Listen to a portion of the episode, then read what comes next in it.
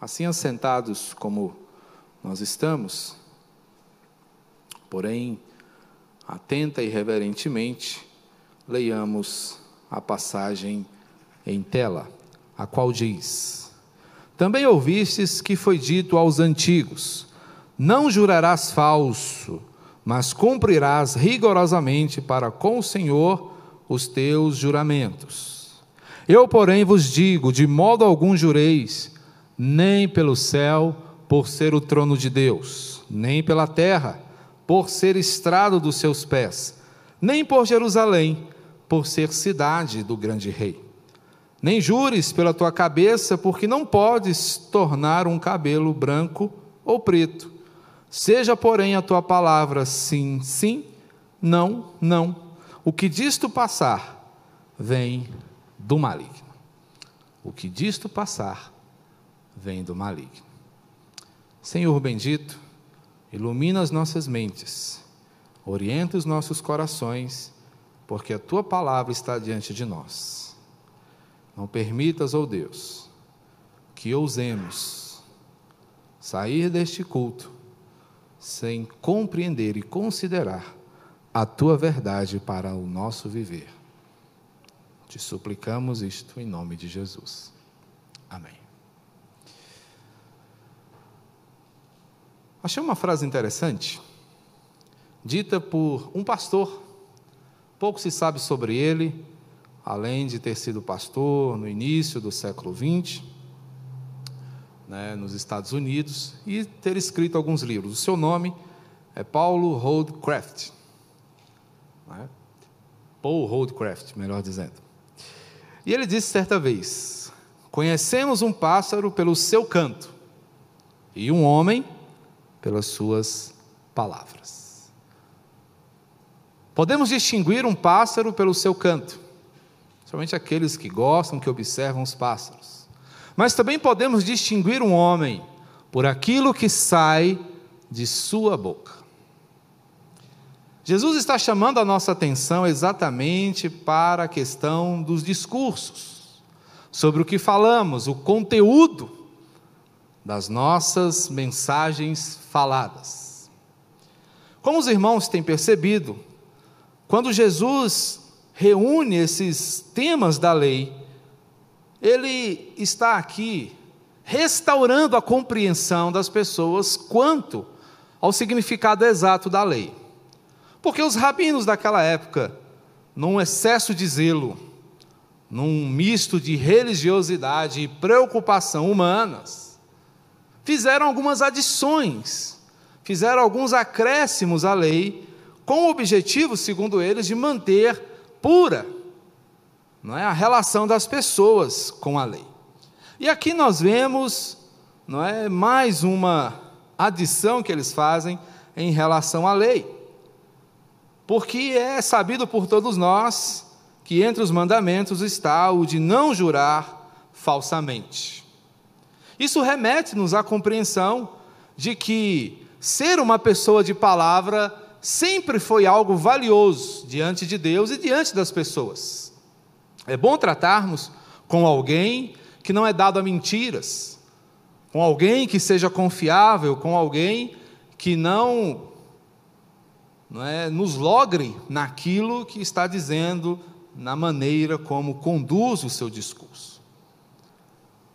E exatamente para que isso pudesse ser verdade, os rabinos começaram a ensinar as pessoas que quando elas precisassem jurar, ao invés de jurarem por Deus, elas jurassem por outras coisas, não é? menores, mas igualmente importantes, porque o juramento ele é feito com o objetivo de validar, não é uma promessa que é feita.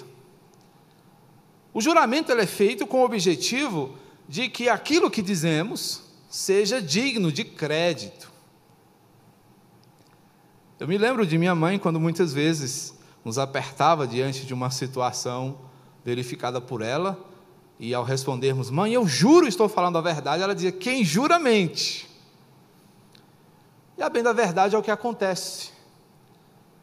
Né? O estratagema do juramento ele foi criado exatamente para isso, para que alguém que não fosse confiável, ao jurar, pudesse, não é, ser visto ou ser ouvido, ser considerado como alguém confiável. E é justamente esse o problema que Jesus vê nos juramentos. Jesus está aqui dizendo: olha, é melhor que vocês não jurem. É melhor que vocês simplesmente cumpram aquilo que vocês prometeram diante do Senhor. Jesus está chamando-nos a atenção, meus irmãos, para uma vida que se paute na coerência entre aquilo que falamos e aquilo que fazemos.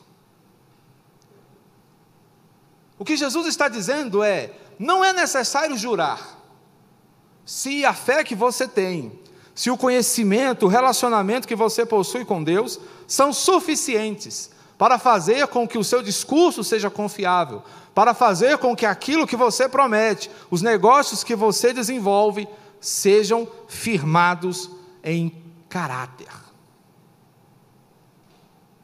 Eu recebi dos meus pais, e mais necessariamente do meu pai, o ensino de que a palavra de um homem não volta. E numa dessas feitas, ele se viu um, um tanto quanto apertado comigo, porque ele me dava é, o material necessário para estudar. Eu me lembro que, em uma determinada ocasião, ele me presenteou com uma lapiseira. Era uma novidade. E eu fui, naquela oportunidade, um dos primeiros alunos da escola a chegar lá com a lapiseira.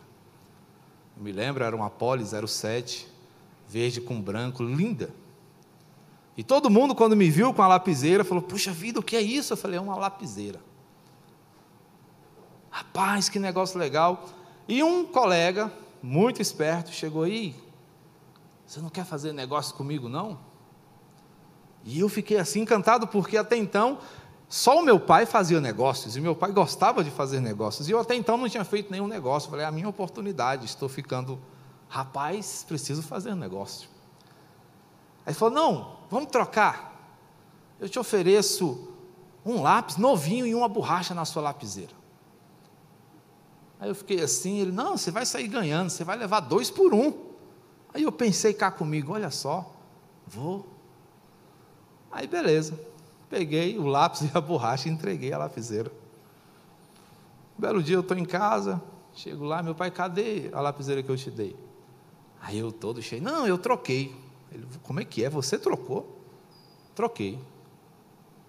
E aí ele foi me dar aquele sermão básico, você não podia ter feito isso foi um presente que eu te dei. Né? Você pegou um lápis velho, uma borracha velha, em troco de um, algo que era novo, que você. Aí eu falei: é verdade, pai. Saí, fiz um negócio bobo, né? Ele fez.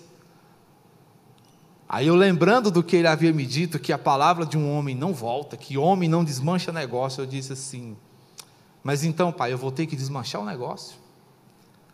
Aí ele engoliu seco, ele: Não, mas não faça mais negócio besta. Pense bem antes de fazer um negócio, mas já que você trocou, sustente a sua palavra. O prejuízo é seu. E é exatamente assim que nós devemos caminhar. Conquanto a palavra do Senhor, a sua fé, a fé que Ele nos dá, o conhecimento de Jesus Cristo, leva-nos também, meus irmãos, a vivermos de forma coerente, a sermos verdadeiros, ao prometermos e cumprirmos, é disso que Jesus está falando aqui aos nossos corações. E é algo, meus irmãos, extremamente considerado e valioso para o judeu daquela época. As escolas rabínicas daquela época, especialmente a escola de Shammai, que era muito rígida, era uma escola que aborrecia a perspectiva de um homem que não sustentava a sua palavra. Mas, dada a dificuldade das pessoas, criou-se esse jeitinho para que as pessoas não jurassem pela santidade de Deus, elas foram ensinadas, portanto, a jurar pelo templo, a jurar pela terra, a jurar pelas coisas, a jurar por si mesmas. Qual de nós já não jurou pela mãe mortinha? Qual de nós já não jurou por alguma coisa que considera importante? Mas isto, segundo Jesus, evidencia exatamente a fraqueza de nossas promessas, que precisam ser validadas por coisas que nós consideramos sagradas. Portanto, o que importa para Jesus é uma bendita palavra. E aqui, pensemos num singelo trocadilho. A bendita palavra é aquela que é bendita. E uma palavra bendita, ela primeiramente é orientada pela eternidade. Isto porque ela é resultante da fé, ela é resultado do que cremos, ela é resultado do nosso relacionamento com o Senhor, ela é fruto do retrabalho pelo qual a nossa alma passa quando somos banhados pela graça de Deus. Portanto, os nossos discursos devem constar da bondade inerente à nossa crença. Por isso, bendita palavra sempre é orientada pela eternidade. Mas em segundo lugar, a bendita palavra, além de ser orientada pela eternidade, é marcada pela propriedade. A propriedade diz respeito ao caráter daquilo que é feito, dito ou pensado. Algo feito com propriedade é marcado pela firmeza de caráter, pela sustentabilidade de sua essência. É uma distinção que a todos é evidente. Quando alguém vive com propriedade, quando alguém desenvolve um papel que é seu com propriedade, vê-se que aquela pessoa o faz com distinção. O faz com conhecimento técnico, o faz com devoção, o faz com alegria, o faz de forma real. E é assim que o Senhor Jesus deseja que nós usemos o nosso discurso. O que você fala, o que você promete, o que você afirma, deve ser marcado pelo caráter firme e renovado que Cristo te deu, que, diga-se de passagem, é o seu próprio caráter. Portanto, se as suas promessas, se os seus concertos, se as suas afirmações são vacilantes, elas não refletem a pessoa de Cristo Jesus, que deve constar em tudo na sua vida. Você deve ser confiável também no que diz, assim como no que faz, e até mesmo naquilo que você pensa. Portanto, quando Jesus nos chama a orientar o nosso discurso pela eternidade, a pergunta que ele nos faz é a seguinte: quem é a referência no discurso que você prefere, profere? E quando ele nos chama a refletir sobre a propriedade daquilo que nós falamos, ele está aqui também nos perguntando: qual é a garantia daquilo que você fala? Se você precisa garantir o que você diz, por qualquer coisa que as pessoas, de uma forma geral, reconheçam como sagradas, o que você diz não é digno de ser dito. Porque só o fato de você servir ao Senhor já é ponto suficiente para que você seja acreditado. É por isso que Jesus diz: olha, não jurem. Jesus não está aqui, não é? Claro, anulando os juramentos que são feitos, por exemplo, nos tribunais. Jesus mesmo respondeu perguntas estando sob juramento. Paulo fazia também seus juramentos. Mas o que Jesus está afirmando para nós, nos ensinando aqui, é que a fé que nós professamos é suficiente para validar aquilo que falamos. Portanto, irmãos, se você prometeu, cumpra. Se você diz que vai, apareça. Se você marcou o horário, cumpra. Isso porque você é um cristão. Isso porque você é um servo do Senhor. Isso porque você é marcado pela verdade. Se você vendeu, entregue. Seja verdadeiro em tudo que você faz. Bendita palavra, orientada pela eternidade, marcada pela propriedade, mas reconhecida pela veracidade. A verdade tem que ser a marca designativa de tudo que falamos. E quando pensamos em verdade, não estamos pensando apenas na perspectiva daquele que não mente, mas daquele que externa, que apresenta confiabilidade no que diz. Ser confiável é ser alguém que não suscite dúvidas quando afirma alguma coisa. É ser alguém autêntico quando expressa seus sentimentos e suas opiniões. É ser alguém que possua crédito diante dos outros. E não estou falando apenas de SPC e Serasa, mas estou falando de você ser alguém tão sério, a ponto de que, quando você brinque, as pessoas se alarmem, porque elas esperam de você sempre a verdade. Mas se você é um bonachão, que mente o tempo todo, que brinca o tempo todo, isso, pouco a pouco, vai corroer sua credibilidade. Isso, pouco a pouco, vai destruir a confiança que as pessoas têm ou tinham em você.